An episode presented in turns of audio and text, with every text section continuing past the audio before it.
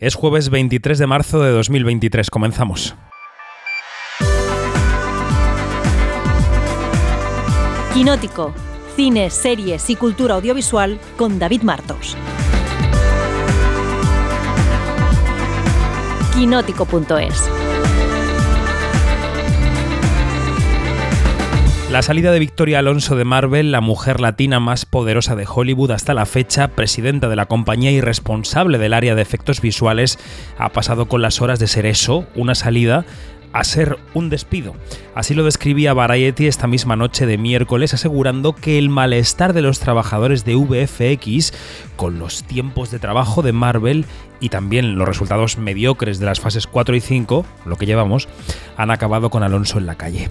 Más allá de su desempeño profesional, cuyo día a día desconocemos, es una pena que la cabeza de turco de esta crisis sea una mujer latina, gay y abierta a una opinión política progresista como ella, mientras que Kevin Feige y Luis Desposito, vamos a llamarle sus cojefes, se salvan de la quema. Disney no va a arreglar sus problemas eh, simplemente llamando a su antiguo jefe, a Bob Iger, para dar confianza a los mercados. Tiene mucho que poner en orden, en el fondo y en las formas. Y este despido, así, en lo que parece un movimiento que ni ella misma esperaba, no parece el buen camino. Soy David Martos y esto es Quinótico. Una semana más llega nuestra cita con Quinótico, este jueves desde Estados Unidos. Enseguida saludamos a nuestra anfitriona, pero antes os recuerdo toda la información, todas las noticias, todos los podcasts están en quinótico.es, la primera con K y la segunda con C, y que en redes sociales somos Quinótico, la primera con K y la segunda con C. Hoy arrancamos con una entrevista que hicimos en Berlín. Allí hablamos con Álvaro Gago, director, y María Vázquez, protagonista de Matria, una película que pasó por Panorama y que se estrena este viernes. María es ya una de las grandes actrices de nuestro año, ganó una biznaga este fin de semana pasado en Málaga, pero claro, no lo sabía durante la entrevista que vamos a escuchar ahora. Hay que teletransportarse a febrero al Hotel Hyatt, donde nos encontramos con el equipo de Matria. Escuchamos cómo suena la película sobre esta mujer gallega fuerte que intenta amarrar su vida profesional y también la personal, y después la entrevista. Mujer fartura Que lle den polo cu, que eu xa conseguín chollo. Elo? Pois polo guapa que son, ou que pensas? e despois xa viron a estatura e o corpazo que teño, quedaron alucinados. eu quero ser como a de maior. Como a terra nosa e a terra como a ti Papá, esta é Ramona. Se queres pode empezar a vir a casa a partir de mañá. Ya estamos. Em, eh, si oís ruido de fondo es que estamos en el hall del Hotel Hyatt, que es un poco uno de los centros neurálgicos de este festival de Berlín. em, y nos acompañan dos de los protagonistas de la selección española en este festival, Álvaro Gago y María Vázquez. ¿Qué tal? ¿Cómo estáis? Hola, ¿qué tal? Muy bien. Pues muy bien, muy emocionados aquí en Berlín. El director y la protagonista de Matria, una película seleccionada en la Berlinale en la sección Panorama. Que, claro, eh, preparando la entrevista, Álvaro, yo veía eh, cortometraje del que procede esta película, cortometraje premiado en Sundance, un camino largo, un camino complicado, pero que ahora empieza a haber unos frutos que son muy interesantes, como es estar aquí, ¿no? Si ahora miras hacia atrás y evalúas el camino hasta llegar a este largo, ¿cómo lo definirías?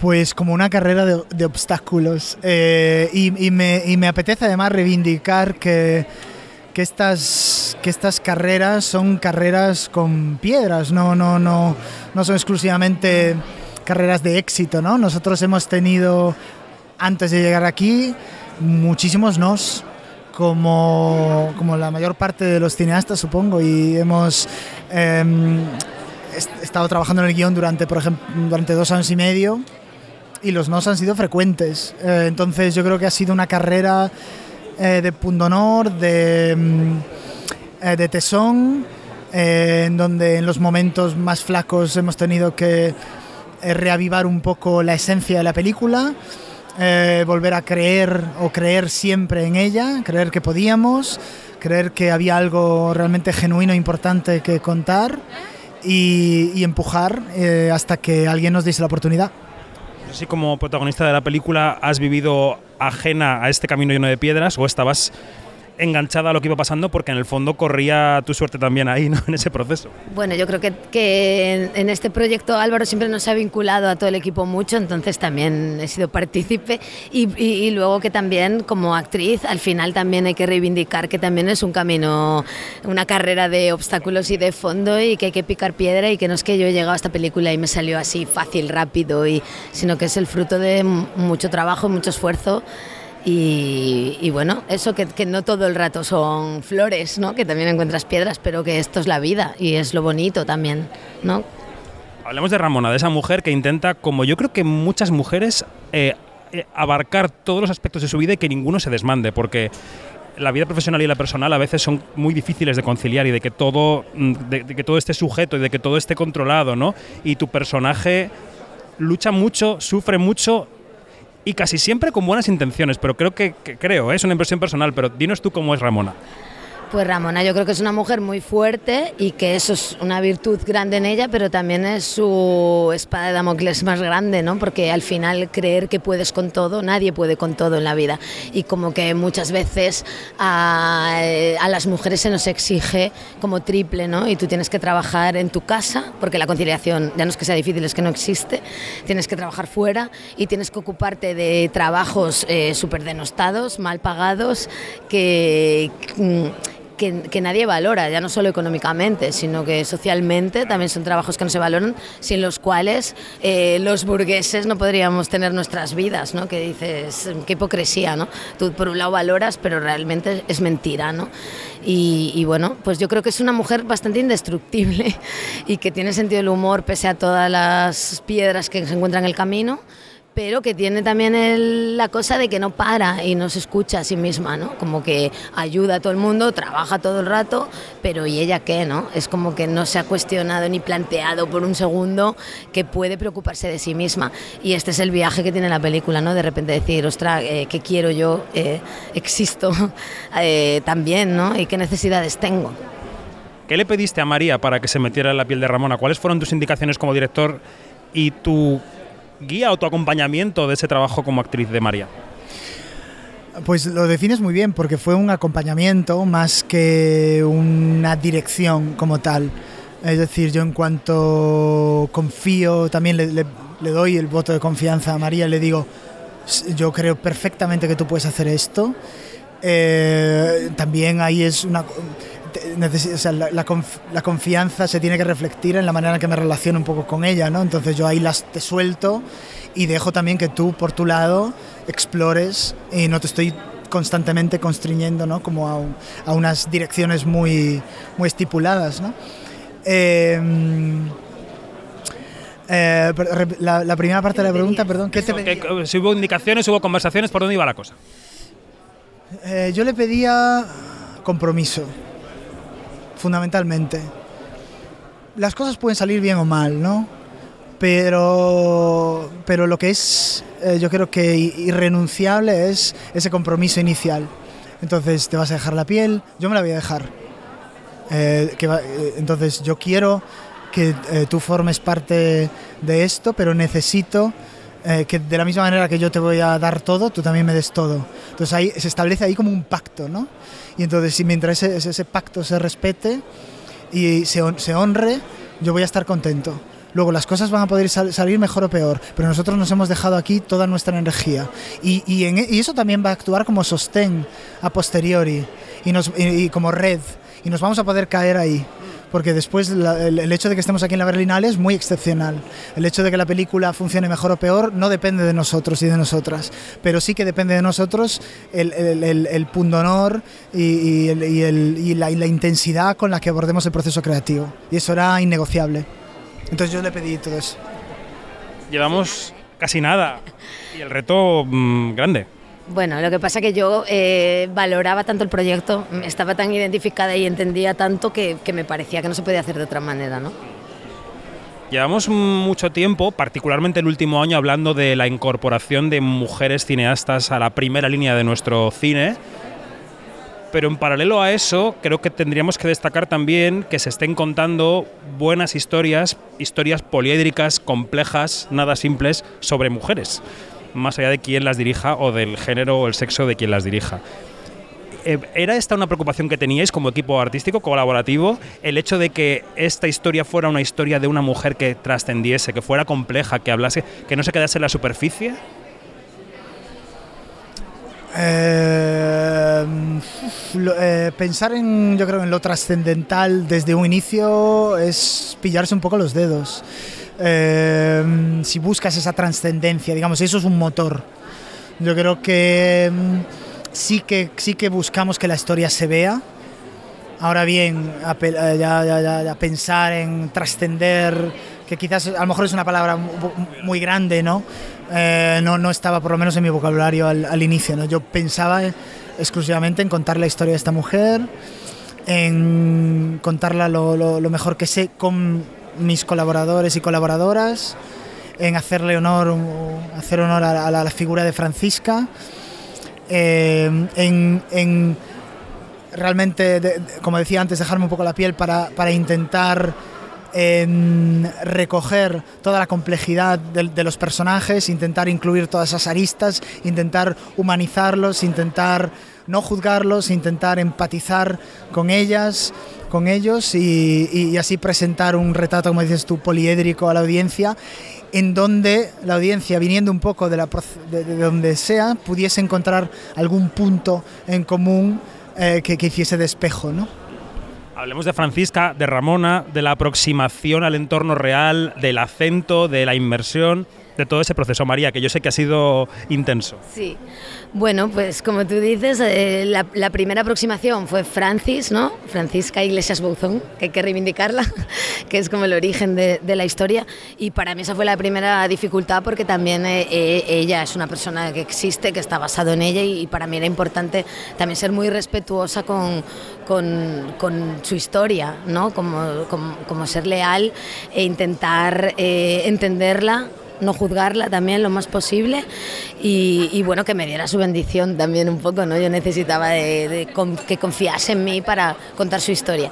Y ahí fue muy generosa, me ayudó muchísimo, eh, para mí fue un sostén muy grande, estaba Álvaro, pero estaba ella también muy presente durante todo el proceso.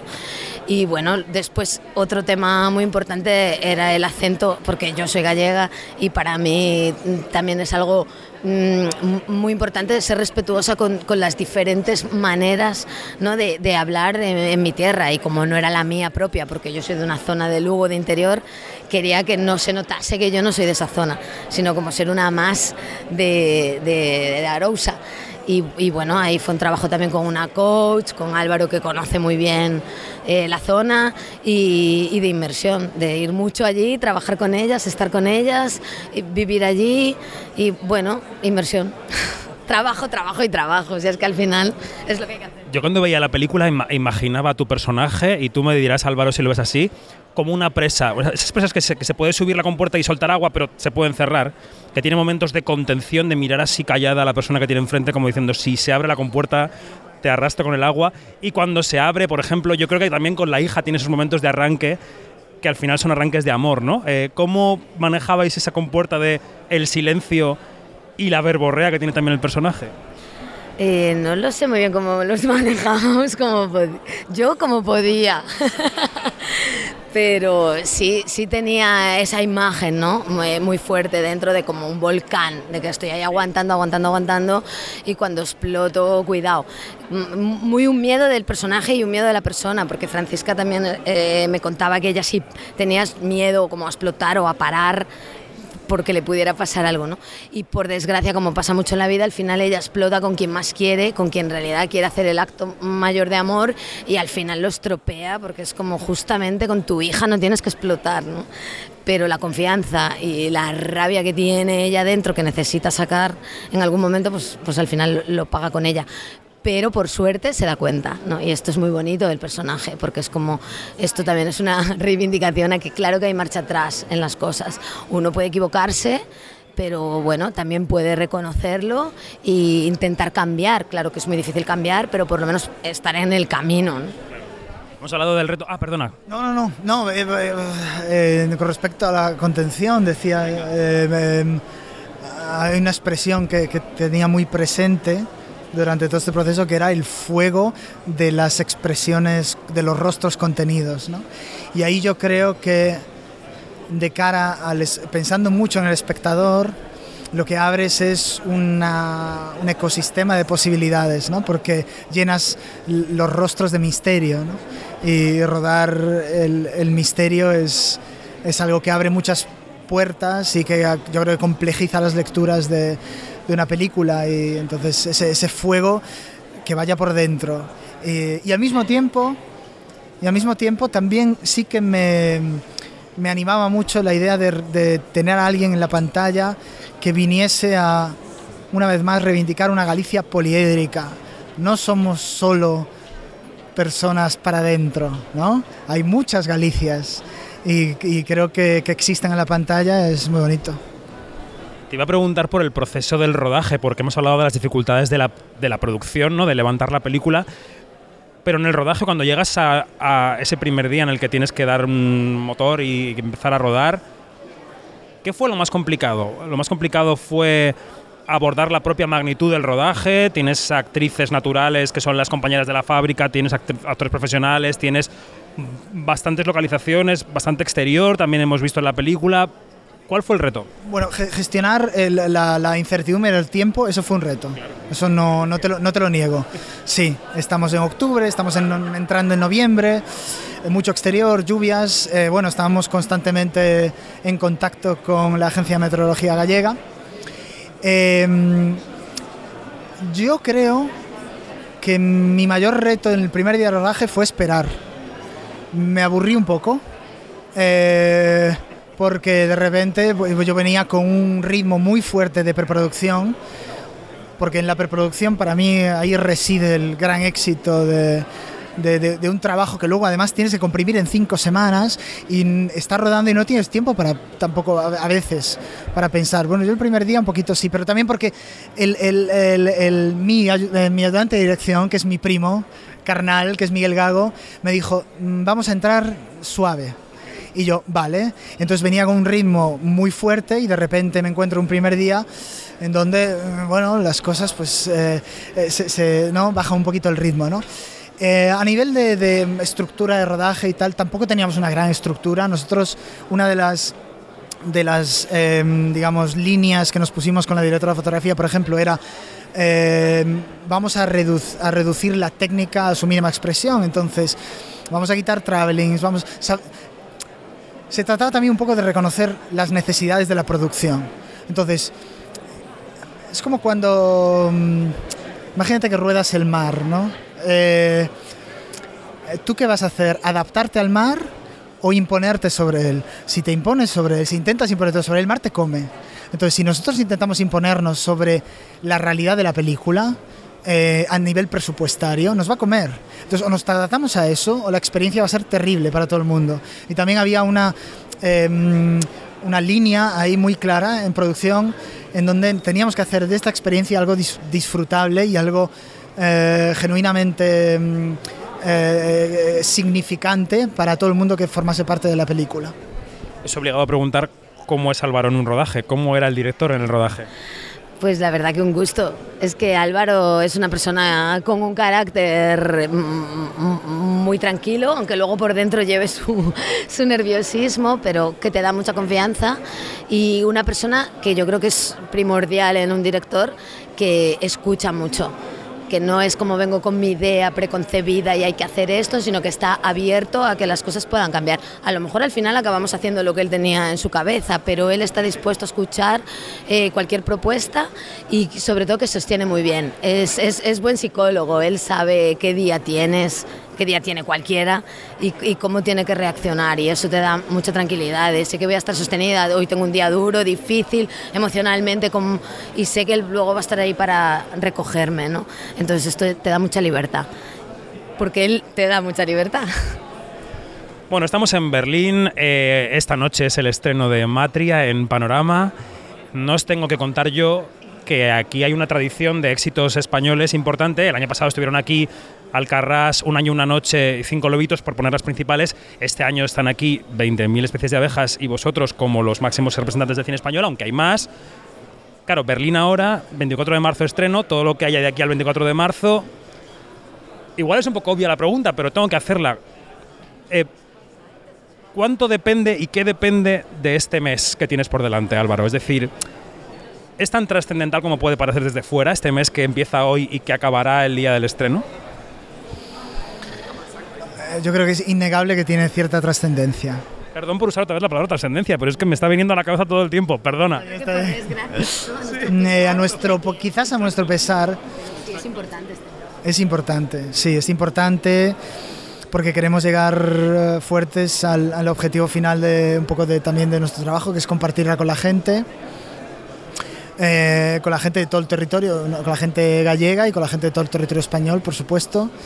Eh, hacemos cine para contarnos, para progresar, para reflexionar sobre temas que nos importan y obviamente queremos que la, gente la vea, ¿no? Si no, ¿de, de qué, de qué vale todo esto? Entonces, cierta trascendencia hay. ¿Más de la que nos gustaría? Sí. Eso sin duda. Eh, podemos hacer cierta, t- ciertas acciones, aunque sean pequeñitas, para intentar mitigar ese efecto. También. Eh, y yo tuve muy claro desde el inicio que, a pesar de que llevo muchos años detrás de esta película, hay, hay que ponerle esfuerzo en este proceso, ¿no? Eh, no solo para conseguir hacer una segunda película, pero sino también para llegar a donde el cine a lo mejor es difícil que llegue, ¿no? Entonces, eh, hay un viaje que estoy deseoso de hacer por Galicia y por toda la península implica eh, eso, pues llegar a los lugares a donde a lo mejor acompañarla y, a los lugares a lo mejor a donde incluso el sello de Berlín tampoco llega, ¿no?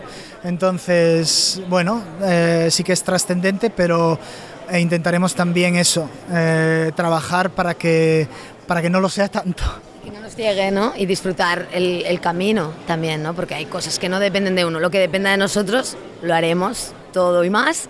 Y lo que ya no depende de nosotros, pues que no nos nuble y que podamos disfrutar de que estamos contentos con el trabajo hecho más allá del resultado, ¿no? Pues hito importante en el camino este Festival de Berlín. Hoy presentación de la película en Panorama. Álvaro, María, un placer, gracias y, y suerte. Gracias a vosotras. Muchas gracias. Quinótico, Observatorio en Bremen.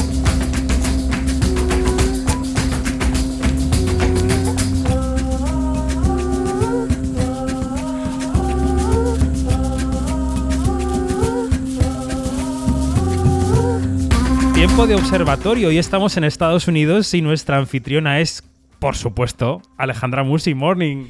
Morning, todavía no me puedo creer que, que- que me tomo el café en las mañanas con David Martos. Estoy muy contenta de tenerlo aquí, la verdad. Y yo me lo tomo con Alejandra Musi. Es un encuentro intergaláctico fuera de un festival que no estamos acostumbrados, ¿no? Totalmente. Ahora que estábamos trabajando aquí juntos tal, yo le decía, tengo un feedback así, un flashback total a, a los festivales. Me siento un poco en un festival, nada más que rodeada de los bosques de Connecticut. Es un poco eso. Sí, es que es un poco Nueva York falso, pero no pasa nada. Aquí estamos. La anfitriona del observatorio tradicional, la que abre la puerta y pone el felpudo, es Janina Pérez Arias. Morgan, ¿cómo estás? Muy, muy, ¿qué tal? Todo muy bien. Bueno, eh, cochina envidia que están ustedes juntos allá, por favor. Porque no quieren venir los demás, estáis invitados.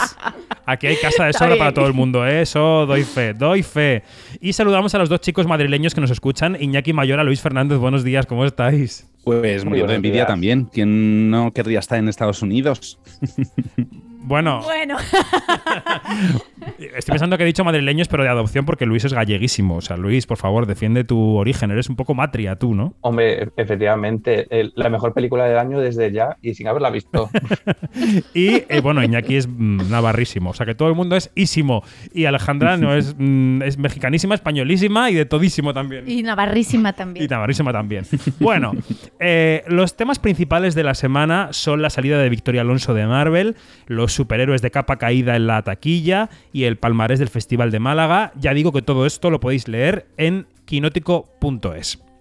Así que empezamos con los temas y el primero es ese, Victoria Alonso, la mega ejecutiva de Marvel después de 17 años, esa ejecutiva que yo creo que era la principal latina en Hollywood, que lo dejó por sorpresa el pasado viernes, lo anunciaban el lunes los medios americanos. Em, Janina, eh, esta mujer ha contribuido a dar forma a cómo conocemos al género de los superhéroes hoy, ¿no? Es cierto, eh, Victoria Alonso, bueno, aunque ella siempre ha dicho que, que, ha sido una labor en conjunto, que ha sido algo de, de como muy de, de, grupo, de comunidad y de todo esto, pero sabemos que, bueno, que hace ya tres años este, fue nombrada presidenta, nada uh -huh. más y nada menos, de, de Marvel. Y claro, este, eso, eso son palabras mayores y, y ella eh, se ha preocupado por darle la sacudida a la marca Marvel de incluir la diversidad, de pelear por, por ejemplo, por, por Black Panther, por pelear porque se haya, se, sean también o que hayan superhéroes o personajes con los que toda la toda la, esta comunidad de, de, cinéfilos y de no cinéfilos, sino de gente que también le gusta ver el cine, uh -huh, se sienta uh -huh. identificado con lo que se está viendo en la pantalla, ¿no? Entonces, bueno, esto le ha tomado por sorpresa a mucha gente esta retirada. Eh, hay muchas especulaciones ahora mismo porque han, han transcurrido apenas un par de horitas, pero escuchando Mm. ciertas entrevistas que ella dio eh, hace, digamos, unos meses, pues algo dejó caer, algo dejó caer como que, como que era el momento ya de, de alzar vuelo, ¿no? Mm. Eh, yo me he dedicado en estas, en estas últimas horas a escuchar todas esas entrevistas, a verlas y de verdad que hay indicios. Pero yo algo que quería comentar, que me parecía como importante de este tema, es que eh, por ejemplo, escuchando a los, a los jóvenes aquí, a los jóvenes latinos que están estudiando las carreras, haciendo en el mundo de la comunicación, del cine, del audiovisual, lo importante que es estos referentes latinos tenerlos en estos puestos ejecutivos y el que y el que hoy el que existe esta controversia pues despierta muchos fantasmas quizá no entonces eh, lo cuento porque bueno hoy David va a ser guest speaker en una clase que doy en la Universidad de Montclair y ayer en una clase eh, que también es de noticias justo salió este tópico lo estuvimos hablando y cómo es importante para los latinos tener a estos referentes en estos puestos. Y fue muy interesante la visión de los jóvenes latinos aquí no los chicos que están estudiando y que son las futuras generaciones. Y ellos decían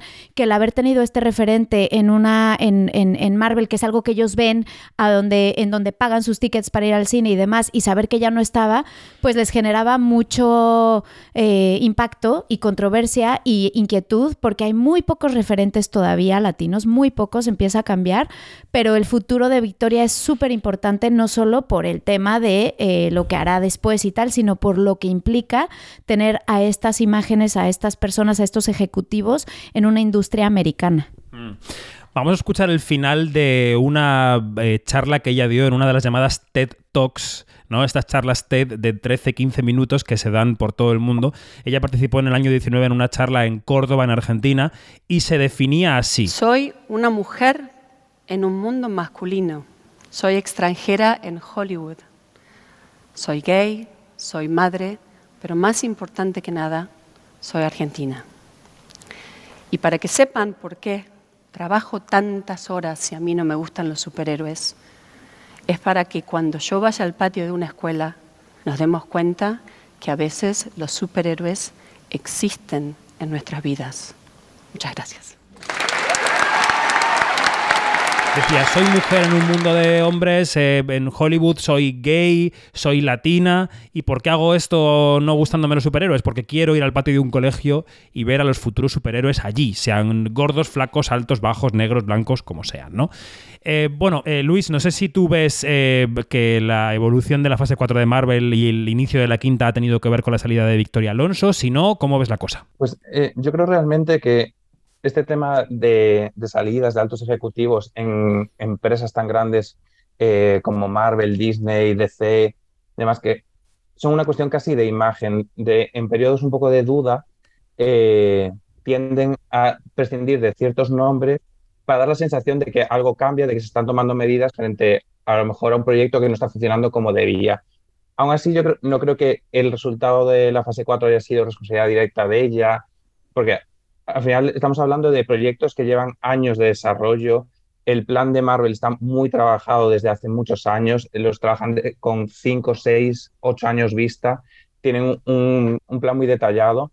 Entonces yo creo que es más una cuestión de imagen y un poco de acuerdo con lo que comentabas tú, David, de que un poco apoyando también su salida para dedicarse a otros proyectos, pues beneficia un poco a las dos partes. Mm. Es verdad lo que dices, eh, los proyectos se trabajan con muchos años y de hecho ella va a seguir apareciendo en los créditos de películas y de series durante años que han estado hechas bajo su mandato, digamos. Y luego también Janina, claro, eh, si la cabeza de turco es en ese triunvirato en el que están Kevin Feige, Luis Esposito y Victoria, si la cabeza de turco es la mujer, es un poco raro, ¿no? Es muy raro, es todo rarísimo.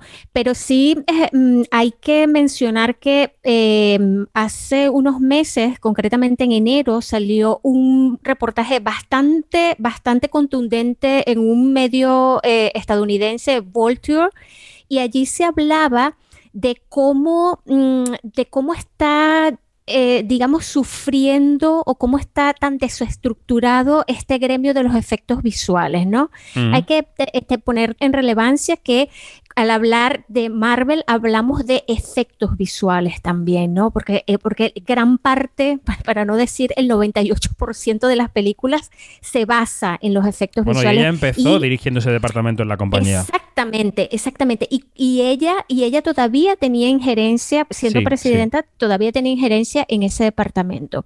Entonces, ah, eh, es- está esa otra parte que es em, este, este gremio que está, que se ha empezado a articular en forma de sindicatos y de uniones eh, bastante tarde, que no había hasta, que eso es lo que dice eh, este reportaje que, eh, que me estoy refiriendo, que no había una, una, mm, una comunicación de cuánto se gana, cuántas horas eh, se trabaja y todo esto, y que Marvel, como uno de los, de los principales, eh, digamos, una de, de las principales empresas que contrata a este personal, pues ha contribuido a la, a la miseria de esta gente, ¿no? Mm. Eh, por una parte a la miseria, y pero por otra parte a que se avance en, en- en otros términos que más bien en términos artísticos.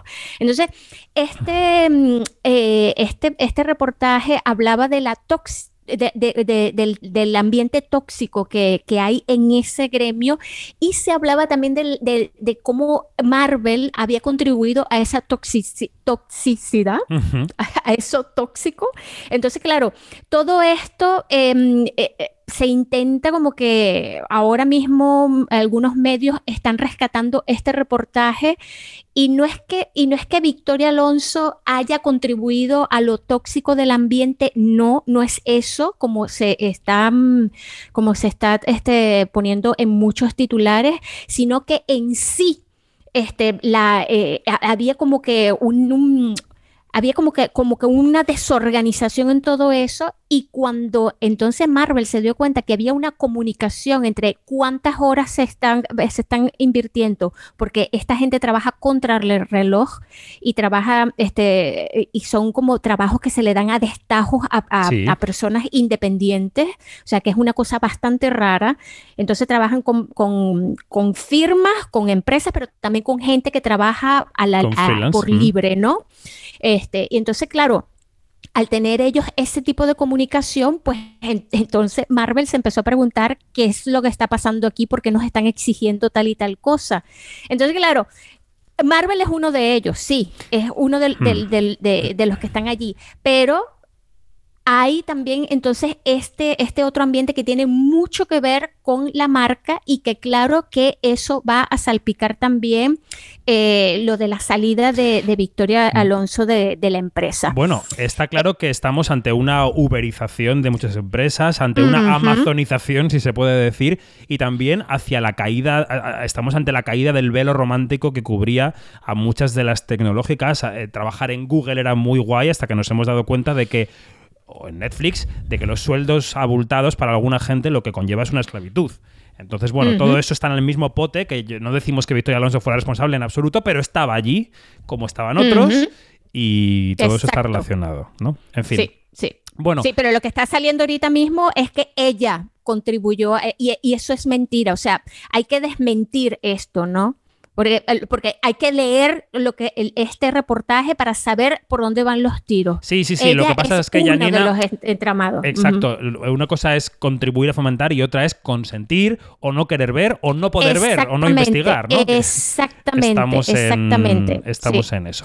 Bueno, déjame conectar con la taquilla de los superhéroes, que está Luis ahí agazapado, porque eh, esta semana se ha estrenado Shazam eh, y hay reportajes ya, Luis, que lo que están diciendo es que los superhéroes en cierto sentido han podido perder parte de su magia. ¿Esto qué tiene de verdad y qué tiene de mentira? A ver, cuéntanos. Eh, pues es cierto que estamos eh, pasando una etapa curiosa con los superhéroes en, la taquilla. Eh, no podemos hablar tampoco de grandes fracasos. En el caso de Shazam sí, no es una tónica generalizada, pero sí que llevamos unos años muy complicados, que de primeras a lo mejor lo podíamos justificar por la pandemia, la asistencia a los cines sigue sin haberse recuperado del todo, pero llevamos eh, unos cuantos títulos en los que las expectativas de recaudación y las recaudaciones finales no han coincidido para nada.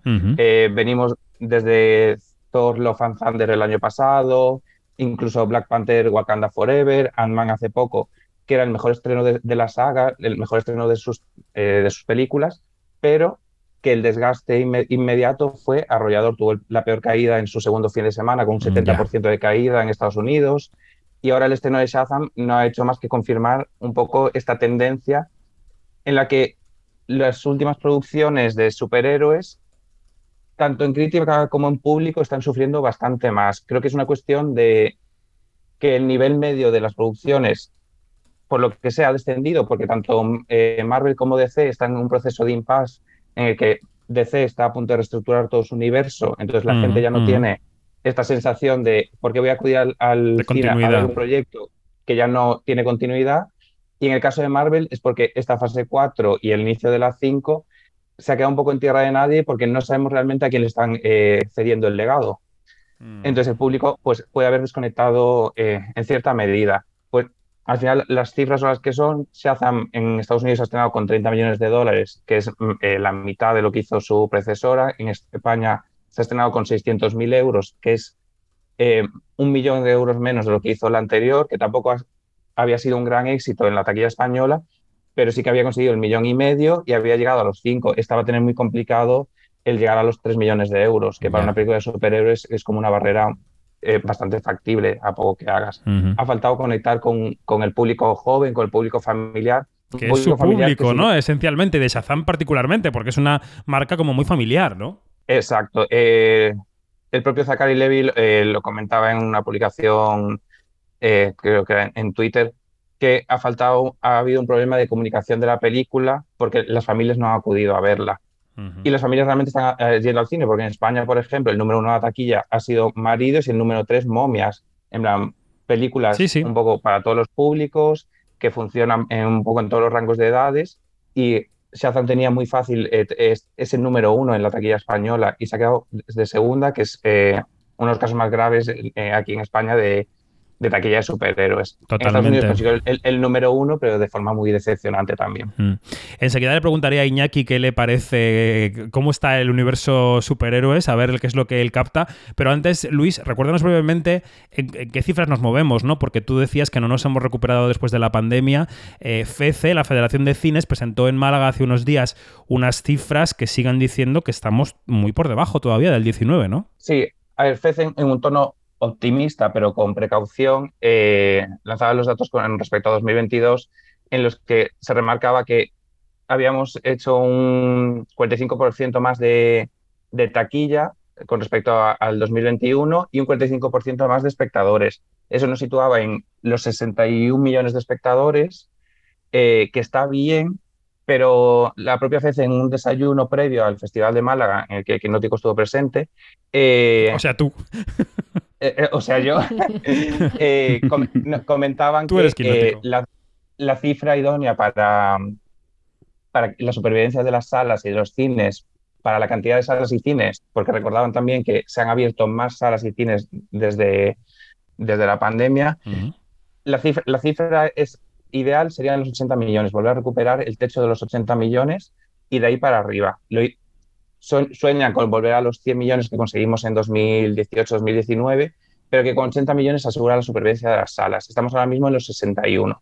también es cierto que este año, eh, los dos primeros meses del año han ido un 50% por encima del 2022, es decir, la recuperación sigue estando presente, pero seguimos yendo por detrás. Pues es el panorama. Eh, Iñaki, ¿tú cómo ves el mundo superheroico? Eh, ¿te, ¿Te sigue interesando? ¿Te parece que ha perdido brillo? ¿Cómo lo ves? A ver, yo creo que ha habido como una sobreexposición eh, a todos los niveles audiovisuales al mundo de los superhéroes, ¿no? Entonces yo creo que eh, en mi caso, que yo era público objetivo, porque yo me he considerado siempre público objetivo de los superhéroes y sigue siendo un género que me gusta, por decir, llamarlo género, no sé si podríamos llamarlo como género en Sí, sí. bueno, pero- lo que tú veas. Eh, sí que es verdad que ha llegado un momento en el que hay tanto, pero exageradamente tanto, que no llegas a todo. En el caso de Marvel, lo que me pasa es que yo no, no llego a cubrir todos, mm, toda la cantidad de producción que, que tiene y entonces me da la sensación de que me queda muy atrás.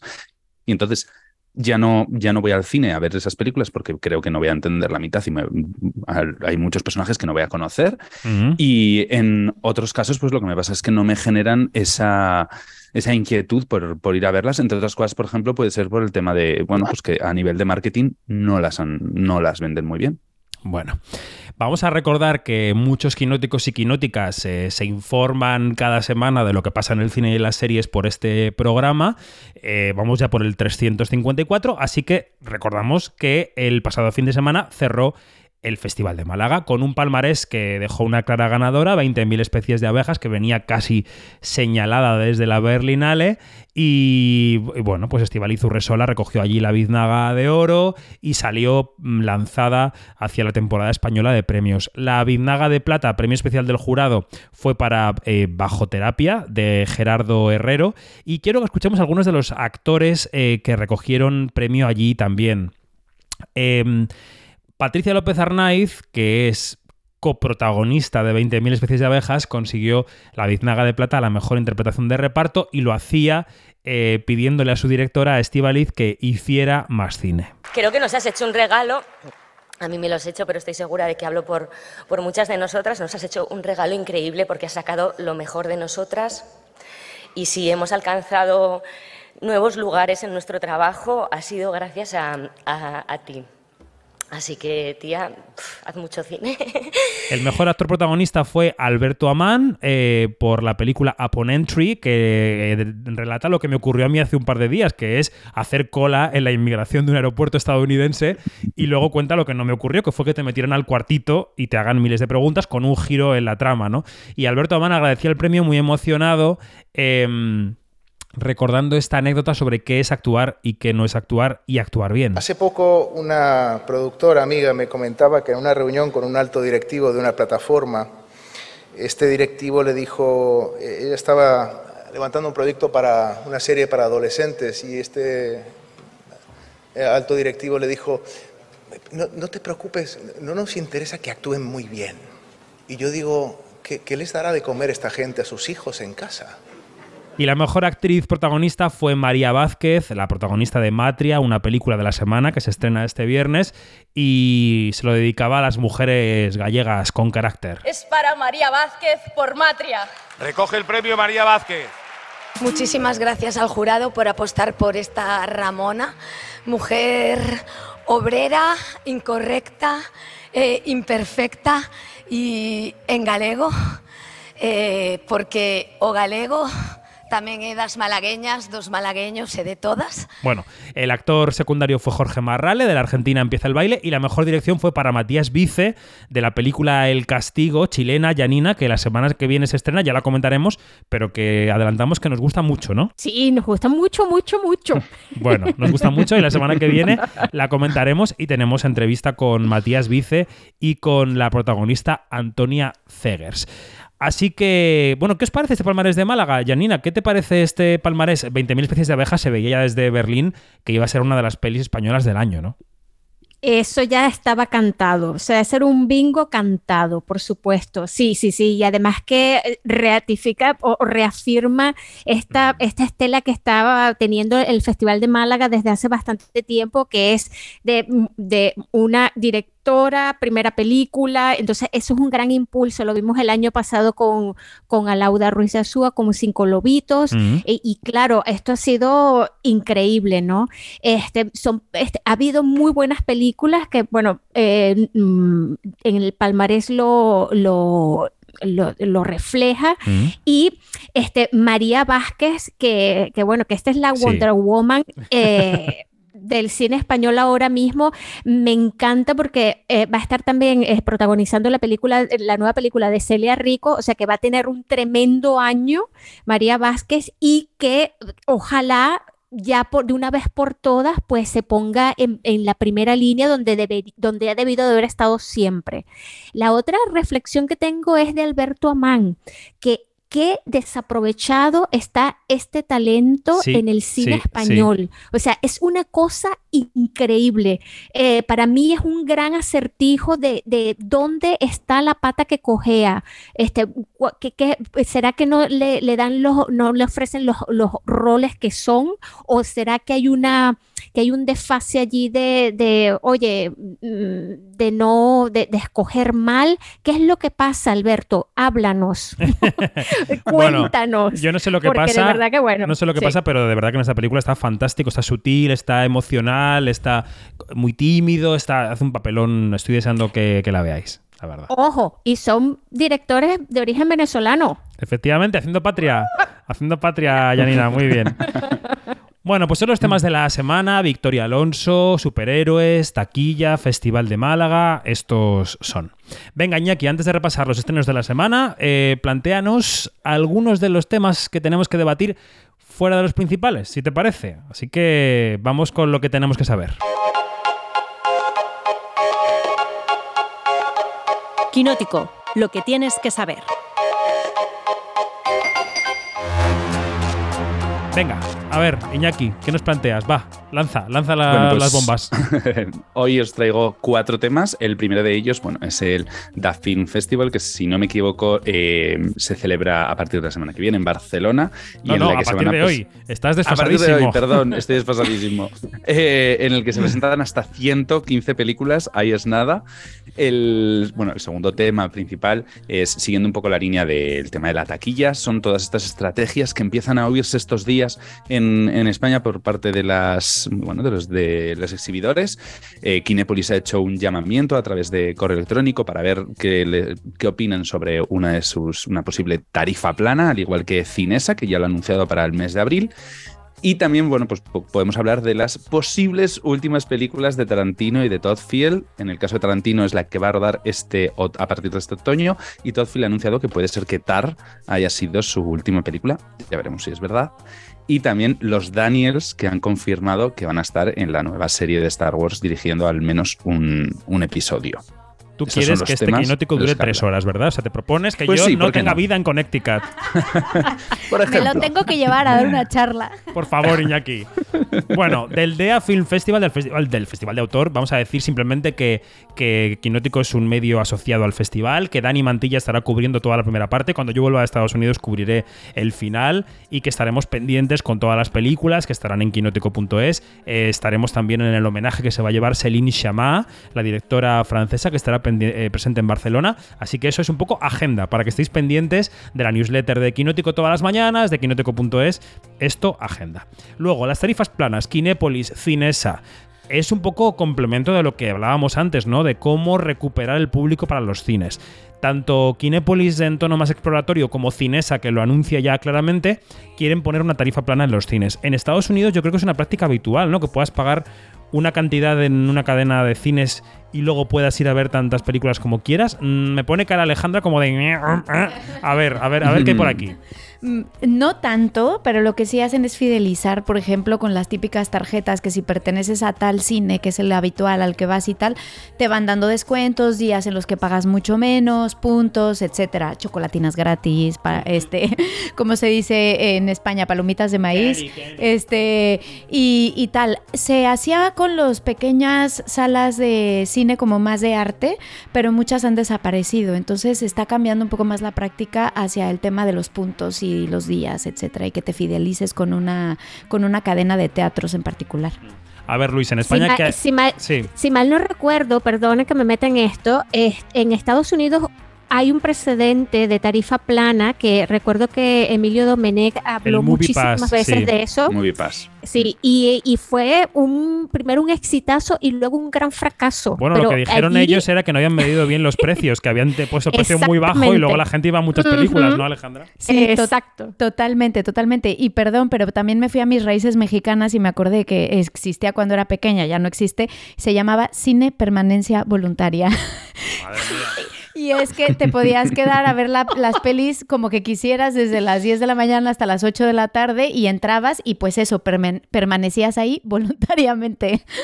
Todas las películas a la vez en todas partes. Bueno, Luis, a ver, acláranos qué es lo que han dicho Kinépolis y Cinesa. En breves mm, palabras, ¿qué es lo que nos viene en estas dos cadenas? Eh, pues son dos propuestas bastante diferentes en realidad. Lo de Cinesa sí es una tarifa plana completa. eh, ofrecen dos modalidades, una por eh, 15.90 y otra por 18.90.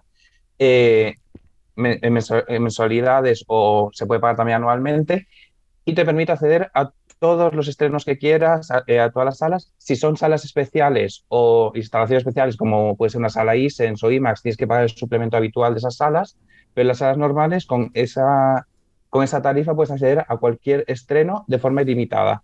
Ok. No hay un límite ni mensual ni anual. En el caso de Kinépolis, lo que se ofrece es un descuento sobre las entradas habituales, que es más una, eh, como lo comentaba Alejandra, una cuestión de fidelización y de ofrecer eh, un descuento a los clientes eh, habituales o, ocasiona- o- ocasionales con, con esa tarjeta.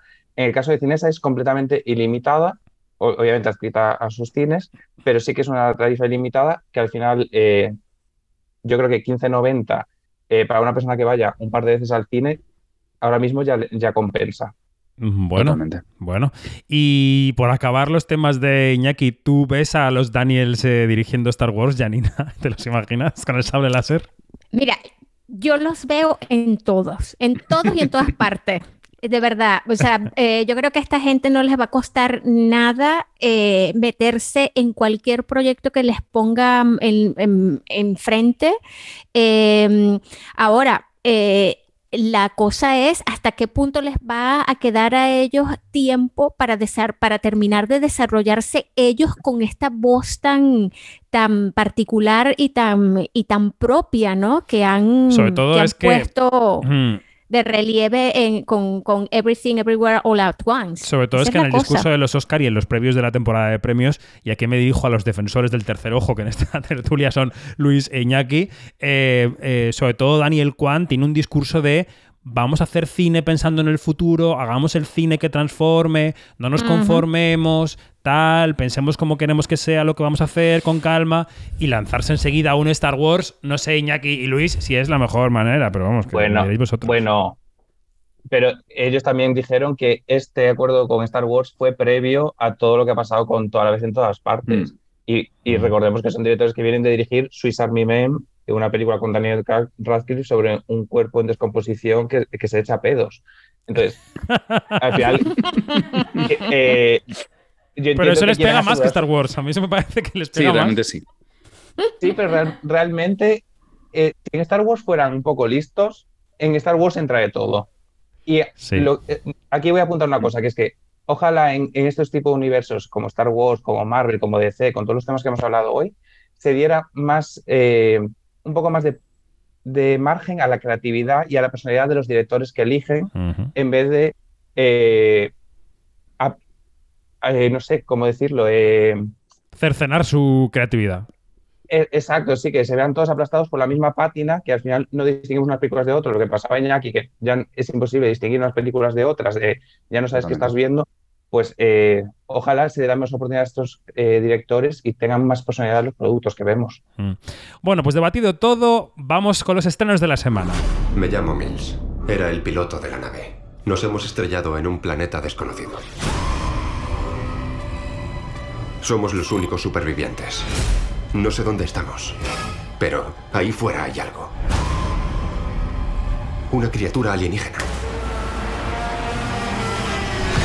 Esto que suena es el tráiler de 65, la nueva película de ciencia ficción que protagoniza Adam Driver, que no se pierde una. ¿Qué sabemos de ella, Iñaki? A ver. Bueno, pues Driver da vida a Mills, que es un piloto que sufre un accidente en un planeta desconocido. Bueno, no tanto. Es la Tierra hace 65 millones de años. Y junto a la otra superviviente, Koa, tendrán que intentar pues, sobrevivir a todos, los peligros, a todos los peligros que habitan nuestro planeta por entonces para poder ser rescatados. Veremos cómo funciona en taquilla, ya que en Estados Unidos pues, se quedó en un tercer puesto en su estreno y sé de uno que ya la ha visto. Bueno, yo tengo que decir que fui a verla hace dos días, el martes, eh, aquí en Estados Unidos. La sala estaba vacía completamente. Estaba yo con dos señores más comiendo palomitas ellos, yo no. Em, y tengo que decir que la idea me parece buenísima porque es, tú ves a Adam Driver estrellarse con su nave espacial, que es una nave de investigación, en un planeta que tiene la atmósfera respirable, que tiene árboles, sobreviven él y una niña que va como en una cápsula y la niña sale de la cápsula. Bien, los dos. Y entonces sale el título de la película, 65, y luego salen más letras, millones de años, porque es en nuestro Jurásico, ¿no? O sea, hace 65 millones de años, esos humanos que teóricamente vienen de un planeta más avanzado que el nuestro, se estrellan en el planeta Tierra justo cuando va a a eh, chocar contra nuestro planeta el meteorito que acabó con los dinosaurios. Entonces tienen allí dinosaurios por todas partes que les atacan y tienen que huir del planeta antes de que choque el meteorito. Que como idea no está mal. Pero todo No, lo que, todo lo que dice, hace la película, Spielberg lo hizo mejor hace 30 años. En el año 93. O sea, es Parque Jurásico, todos los sustos de Parque Jurásico, todos, pues peor. Mal. El ritmo, mal. La química entre Adam Driver y la niña. Bueno, es verdad que Adam Driver tiene química con poca gente porque es un poco hueso. Es cierto. Pero la química mal. Y luego quieren meterle como momentos de humor, de bromitas que le hace la niña al adulto, que quedan fatal. O sea, todo es como un poco de vergüenza ajena. Y de hecho, estas películas que suelen durar como dos horas porque son largas y tal, no sé qué, esta a los 90 minutos está tan cansada de sí misma que es que se acaba. O sea, cogen la. llegan a la nave, luego pasan cosas y se acaba. Es decir, 65 no la recomiendo nada. no pasa nada. Mm, A ver. bien. Lo que me parece muy buena idea es Adam Driver, eso siempre. Luego, lástima que se, que, que se vaya un poco por allá. Y dime algo, ¿se parece un poco a White Noise? Porque me parece que es un poco ida de olla a lo White Noise y además como que Adam Driver está cogiendo ese perfil, ¿no? Un poco. Sí, está cogiendo el perfil de la cosa del señor un poco sociópata, un poco huraño, un poco con el pelo así un poco grasiento que no se lava, o sea, esas cosas. Pero bueno, eh, yo, ¿sabes? O sea, es que, es que eran todas las películas que hemos visto de señor que se estrella solo en un planeta y tiene que sobrevivir, pero mal. Bueno, en fin. Eh, Vaya. dejemos esto. Ir a la gente en masa a verla Ay, seguramente. santo Cristo. El siguiente estreno es la cuarta parte de una saga muy querida por los fans que es Iñaki John Wick 4. A ver.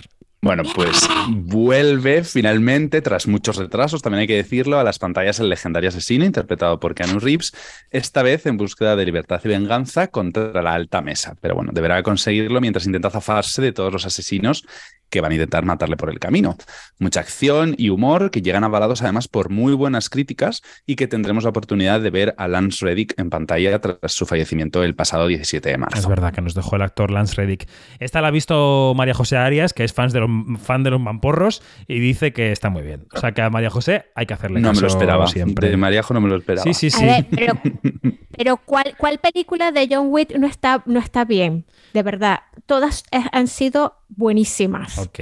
Te lo digo yo. Club de fans de los mamporros y Ok. Alina Pérez Arias. Perfecto. Venga. Por supuesto, ya lo estamos diciendo, el estreno español de la semana es Matria. Mujer fartura Que fábrica. lles den polo cu que eu xa consegui chollo. Elo? Pois polo guapa que son, ou que pensas? E despois xa viron a estatura e o corpazo que teño, quedaron alucinados. Eu quero ser como así de mayor. La película de Álvaro Gago salió reforzada de Málaga con esa biznaga de plata a la mejor actriz para María Vázquez. Pero venga, ¿qué es Matria, Mayora? Bueno, para los que os hemos seguido tanto en Berlín, donde competía en sección Panorama, y en Málaga, bueno, Matria es una de las películas a ver sin duda en cines este año. Nos cuenta la vida de Ramona, que es una mujer de mediana edad, gallega, que se encuentra pues un poco ahogada en- entre su trabajo y su vida personal, que es bastante tensa, y que, bueno, pues que hace todo lo posible por sacar adelante a su hija. Pero bueno, cuando su hija crece, pues se da cuenta de que por fin puede vivir su propia vida. Ópera prima de este director, que además triunfó en Sundance en 2018 con el corto del mismo nombre. Efectivamente. Janice es una de esas mujeres, uno de esos personajes que siempre han estado pendientes de los demás, aunque sea ruda y dura a ella, ¿no? Pero que de repente también se da cuenta de que se puede mirar a sí misma, de- se da cuenta de que se puede cuidar y que puede pensar en su vida, ¿no? De verdad que fíjate que este personaje que se podría pensar que todo podría salir mal en cuanto a, a- a cómo está construido, pues tiene unas salidas de verdad increíbles. O sea, hay un balance de la vulnerabilidad también de- de esta mujer que lo puede todo, que lo puede todo, aunque ella no se lo cree que lo pueda todo, pero, pero nos engaña, o sea, y se engaña a sí misma. Y es es- ese que, que tiene el síndrome de la cuidadora también, Sí. el de el de velar por todos los demás. O sea, es un, es uno, un personaje tan, pero tan, tan bien construido y, y María lo toma y lo hace suyo y lo, y lo lleva hasta el límite de, de la perfección y de la, y de la, ay, que, que tú te quedas con esa mujer todo el tiempo. De verdad que es increíble lo que, lo que hace esta película. De ver- a mí me encantó, me encanta. Bueno. Sí. Y seguimos con estrenos españoles, esta vez un spin-off de García y García, que estuvo en el cierre del Festival de Málaga del año pasado. Este spin-off se llama El Hotel de los Líos, que ha estado en el Málaga de este año, y es una película que, bueno, pues que va a intentar encontrar su hueco entre el público más familiar que mencionábamos antes, ¿no, Iñaki? Sí, Ana Murugarren repite en la dirección de, esta película en la que José Mota y Pepe Villuela vuelven a encarnar a los dos Javier García, que ahora son dueños de un hotelillo destartalado que compraban por error, por error en una subasta. En esta nueva aventura recibirán la ayuda además de unos niños superdotados para enfrentarse al mafioso Benito Camarena que intenta robar el botín escondido en el hotel. Bueno, o sea, todo muy, muy loco. Paz Padilla, Antonio Resines, El Cejas o Ricardo Castela pues completan el reparto. Como veis es el esquema Santiago Segura, o sea, película de equívocos con niños que intenta un poco enganchar a ese público que va masivamente a ver Santiago Segura cada verano y hay que ver si también en invierno o en primavera pues van a ver el Hotel de los Líos. en el otro extremo, en las antípodas totales del cine, vamos al cine internacional con un díptico que son que componen las películas Esparta y Rimini.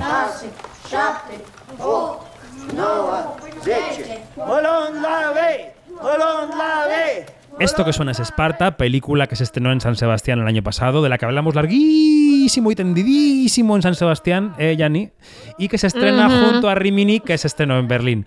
¿Qué tienen en común? ¿Cómo están conectadas? Iñaki, cuéntanos. Bueno, pues Ulrich Seidel eh, dirige estas dos películas protagonizadas por dos hermanos, cada uno protagoniza una de ellas y que muestran la sordidez y la crudeza de la naturaleza humana, cada una de ellas.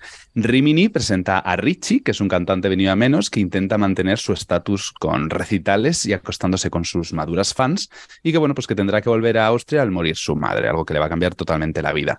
Mientras que Esparta, de la que ya, como dices, hablasteis durante el Festival de San. Sebastián, presenta a Ewald, que es el otro hermano, que intenta reconstruir una escuela en ruinas mientras pues lidia con un oscuro secreto que ha ocultado toda su vida, que no voy a desvelar, pero si os escucharon sabrán de qué va. Lo hemos dicho 54 veces. A este hombre le gustan los niños y no darles clase. Ya, ya está dicho. Eh, yo ya dije en su momento que la película me parecía horrorosa, no por el tema que toca, que el tema es horroroso, pero puede una película puede tocar cualquier tema, sino porque está hecha desde un punto de vista moralmente abyecto. Y lo voy a decir de aquí a Lima. Y me callo ya. Y seguimos con películas de festivales del año pasado porque también llega Retorno a Seúl, Sí, se trata de la película elegida por Camboya para los Oscars de, de este año y después de su paso por Cannes el año pasado. Nos narra la historia de Freddy, que regresa a Corea del Sur, donde nació antes de ser adoptada. Un, viaj- un viaje en búsqueda pues, de sus orígenes y de sus padres adoptivos, pues que le va a llevar por rumbos totalmente inesperados. Pues venga, vamos terminando, vamos con las series. Destacamos este tráiler. Once upon a time, there was a place called the wilderness. It was beautiful, but it was also violent and misunderstood. And it waited Esto que suena es el tráiler de la segunda temporada de Yellow Jackets, una serie revelación de hace un par de años, serie pandémica, no sobre la pandemia, pero serie nacida en pandemia, que llega mañana a Movistar Plus, ¿es mañana? Eh, sí, volveremos a los bosques de Ontario en esta segunda temporada en la que seguiremos los intentos de supervivencia de este equipo femenino de fútbol que bueno, pues va a intentar además descubrir qué ha pasado con ellas y los siniestros, siniestros encapuchados que aparecieron al final de la primera temporada. Y además, para los amantes de los musicales, como yo, llega Up Here a Disney Plus esta comedia romántica que sigue a una pareja ordinaria que descubrirá que el mayor obstáculo para su relación pues es que sean ellos mismos. Detrás de esta serie encontramos a algunos de los creativos de Hamilton, Tic Tic Boom o The Book of Mormon, es decir, casi nada. Yo tengo pendientísima Yellow Jackets. ¿Alguien ha visto la primera temporada de Yellow Jackets aquí? ¿Nadie? Mm, yo no. no. Tampoco Luis, que es mi, siempre mi, mi reserva de Occidente para ver cosas, tampoco. no, en, en, este caso no. Vaya, bueno. Y el lunes 27 llega la cuarta y última de Succession a HBO Max. Yo ya he visto el primero de la cuarta. Me ha gustado bastante, la verdad. Creo que mantiene el tono. Así que ya lo contaremos la semana que viene. Yanina, Iñaki, Luis, gracias. Ahí al otro lado del charco. Un beso. Un abrazo. Un abrazo. Hasta la Adiós, próxima. adiós. Adiós. Y anfitriona, ¿qué hacemos? Vamos a desay- a desayunar, ¿no? Que es pronto por la mañana. Nos tomamos unos huevos fritos, un algo. Unos benedictinos, ¿no? O un avocado toast, como dicen aquí. Un pan con aguacate. Me parece estupendo, Ale. Gracias. Un beso. un beso. Venga, por café. Adiós.